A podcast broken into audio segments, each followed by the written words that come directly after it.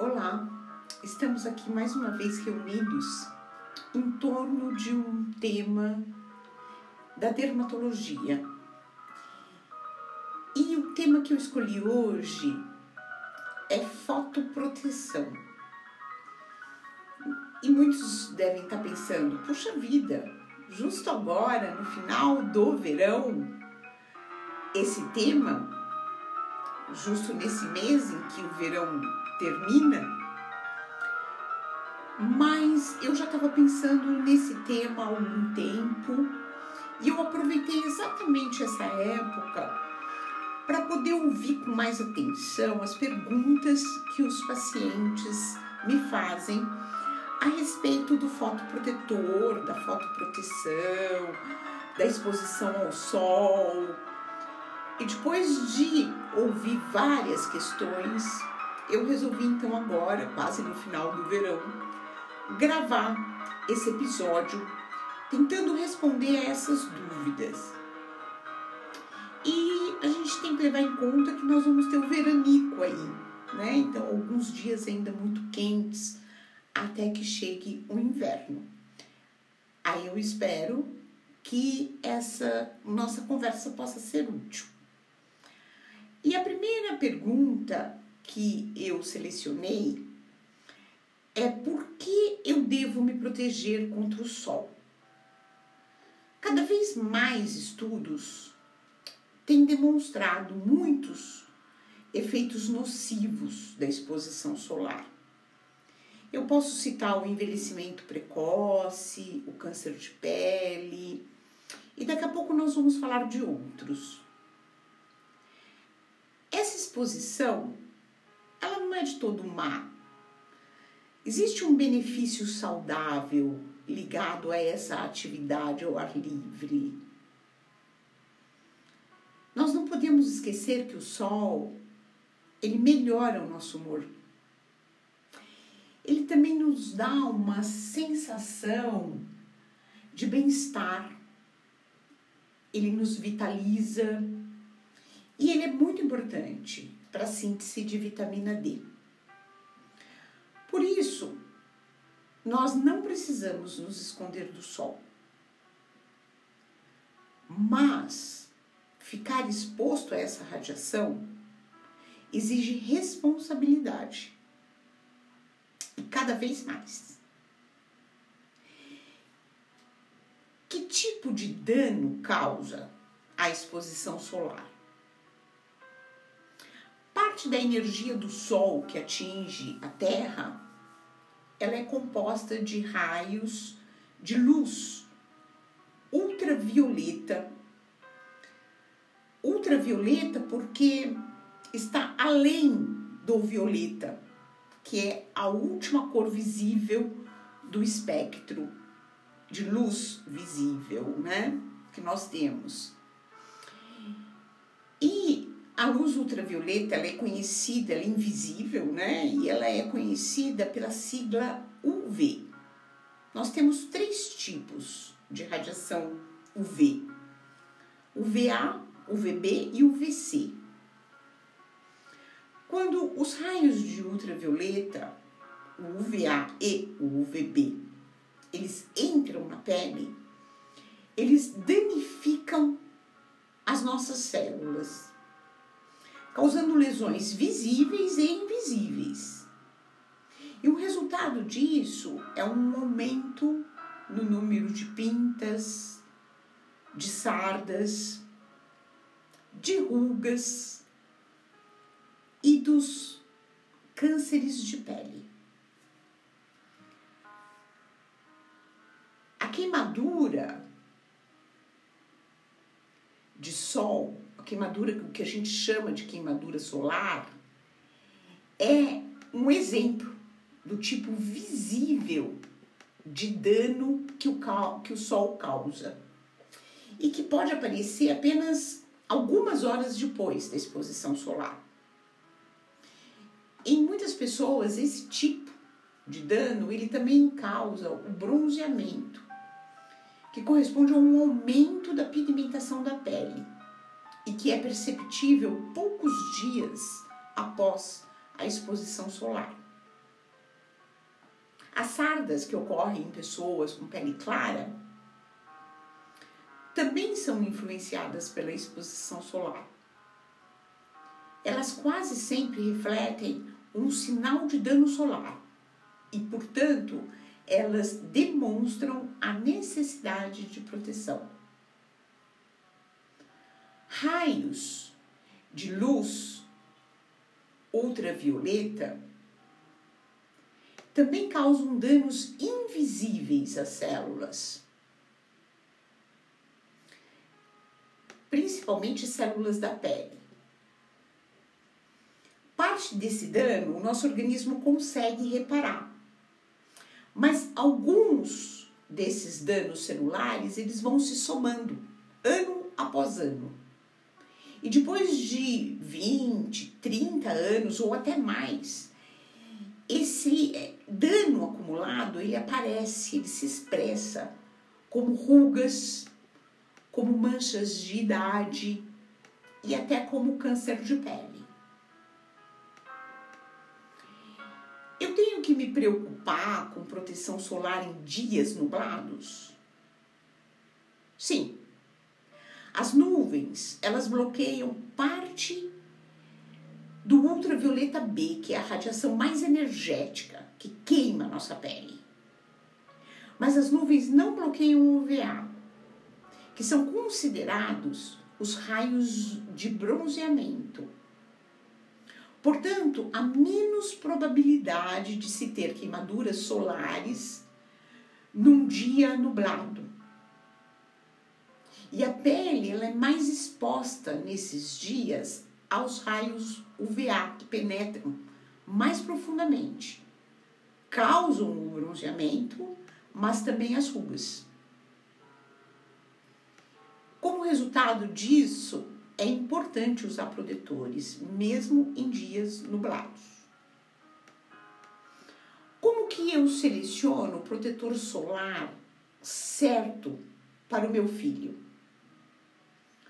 Todos os bebês, eles devem ser mantidos fora do sol direto e cobertos por roupas protetoras tanto quanto possível. Se a exposição solar for inevitável, deve-se passar o protetor solar nas áreas que estão expostas, ou seja, rosto, mãos, pés, os protetores solares, eles foram considerados seguros para bebês com mais de seis meses de idade. Antes disso, deve-se evitar a exposição solar. E se ela for inevitável, fazer a proteção física, com roupas, chapéu, guarda-sol. Escolha para as crianças um protetor solar de amplo espectro, com um FPS 30 suficiente nos meses de outono e inverno, ou superior a isso no verão. A capacidade de proteção de um fotoprotetor é, é avaliada pelo seu fator de proteção solar, FPS, seguido de um número Quanto maior esse número, mais intensa é a proteção. Protetores solares rotulados como amplo espectro indicam que passaram no teste de proteção contra a radiação ultravioleta A e B. É importante que o protetor ele seja espalhado uniformemente sobre toda a pele descoberta e isso deve incluir orelhas e lábios. Mas as pálpebras, elas devem ser evitadas, porque existe um potencial de ardência que alguns filtros possuem. Mais importante, escolha um protetor solar que o seu filho use. Novos protetores solares eles são adicionados ao mercado com grande frequência. E a seleção de uma determinada marca é muitas vezes uma questão de preferência pessoal. Protetores solares que contêm dióxido de titânio e óxido de zinco podem determinar uma leve descoloração esbranquiçada da pele. Portanto, para crianças de pele mais pigmentada, devem ser considerados protetores que não tenham o dióxido de titânio ou o óxido de zinco. E os protetores em spray? Eles são seguros e eficazes? Protetores em spray podem fornecer uma cobertura adequada. No entanto, é preciso cuidado para evitar a inalação acidental do produto, especialmente em crianças. A aplicação ela deve ser sempre supervisionada por um adulto e não deixar que a própria criança aplique o protetor solar. Eles precisam ser aplicados uniformemente para evitar áreas puladas devido à distribuição das gotículas na pele pulverizar protetor solar nas mãos e em seguida aplicar, em vez de pulverizar a pele diretamente, pode ser mais seguro. E se o protetor solar que eu uso no meu filho fizer seus olhos ou pele arderem? Bom, nesse caso, procure protetores solares que sejam livres de fragrância e use ingredientes como o óxido de zinco ou o dióxido de titânio, pois estes, essas substâncias elas tendem a ser menos irritantes. E verifique os rótulos e experimente diferentes produtos. Consulte o seu dermatologista se você continuar tendo problemas para enfrentar ou encontrar o produto adequado. E as controvérsias que existem sobre protetores solares? Chapéus, roupas e sombra são as formas mais confiáveis de proteção solar. Poucas pessoas usam protetor solar suficiente para se beneficiar da proteção FPS listada na etiqueta. Estudos mostram que as pessoas normalmente usam cerca de um quarto da quantidade recomendada. E atualmente muitos filtros solares são usados de, na forma de partículas minúsculas, conhecidas como nanopartículas. Foram levantadas preocupações sobre a sua absorção na pele. No entanto, os dados disponíveis atualmente indicam, se a pe... indicam que se a pele estiver intacta, essas nanopartículas permanecem na superfície e não penetram nas camadas mais profundas. E a vitamina D? Bom, a vitamina D é essencial para muitos processos no organismo. Estudos têm demonstrado que o uso regular de cremes solares não afeta de forma significativa os níveis de vitamina D. Em indivíduos que necessitam de uma proteção solar rigorosa, a recomendação oficial da Academia Americana de Dermatologia é que a vitamina D possa ser obtida de forma fácil e adequada através de fontes dietéticas e da suplementação oral. E agora eu vou tentar fazer um resumo de como proteger adequadamente a pele do sol. Bom, nós devemos evitar, se possível, o sol entre 10 e 14 horas, que é onde predomina o UVB, que tem a energia mais intensa. É melhor planejar as atividades internas ou procurar uma sombra sob árvores, guarda-sóis ou tendas. Uma regra bastante útil é que se a sua sombra é mais curta que você, o sol está diretamente acima e é melhor ir para uma área coberta. A exposição ao sol é mais intensa perto do Equador, nas montanhas e no verão. Os raios nocivos do sol aumentam pelo reflexo da água, pela areia branca e neve. Em relação às roupas protetoras, né? Elas são muito úteis quando se está ao ar livre, incluindo um chapéu de abas largas para proteger o rosto, couro cabeludo, orelhas e pescoço.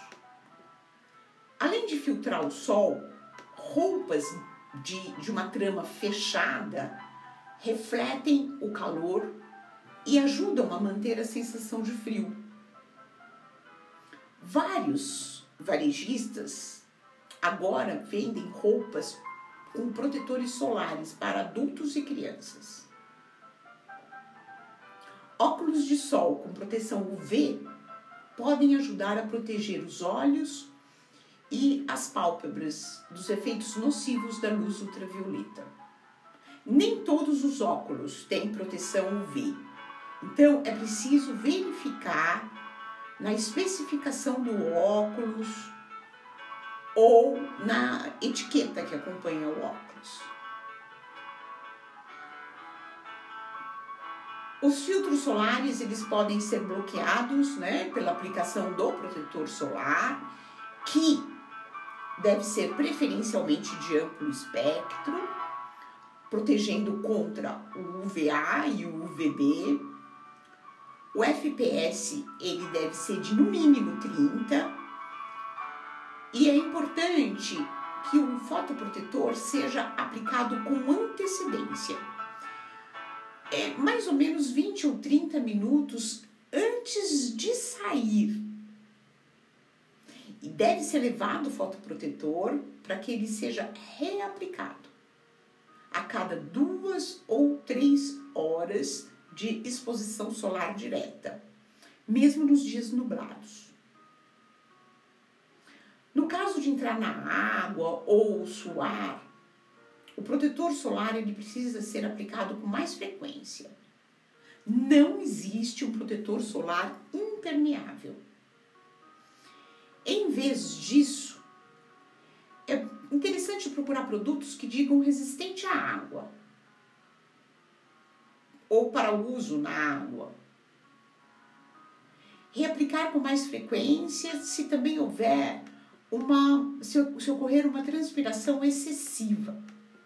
E quando sair da água, reaplique o protetor. E se, mesmo fazendo tudo isso, eu ainda assim me queimar do sol? Bom, então as recomendações nesse caso é para que se tome um banho frio para dispersar o calor na pele e a aplicação de hidratante logo após o banho vai ajudar muito a reduzir a secura associada à queimadura. Cremes calmantes podem ser encontrados na farmácia e eles ajudam a aliviar a inflamação associada a uma queimadura solar. Tente, de qualquer forma, entrar em contato com o seu dermatologista para que ele lhe indique algo. O ibuprofeno, desde que não haja contraindicações para o seu uso, ele pode ajudar a reduzir o inchaço, a vermelhidão e o desconforto que acompanha uma queimadura solar. E qualquer queimadura solar com bolha deve ser imediatamente avaliada por um médico. Bom, foi isso que eu separei tinham várias outras questões, mas eu optei por essas porque eu achei que elas eram mais amplas e para que esse podcast também não fique tão cansativo e tão extenso. Espero poder estar com vocês em breve. Um abraço e até mais.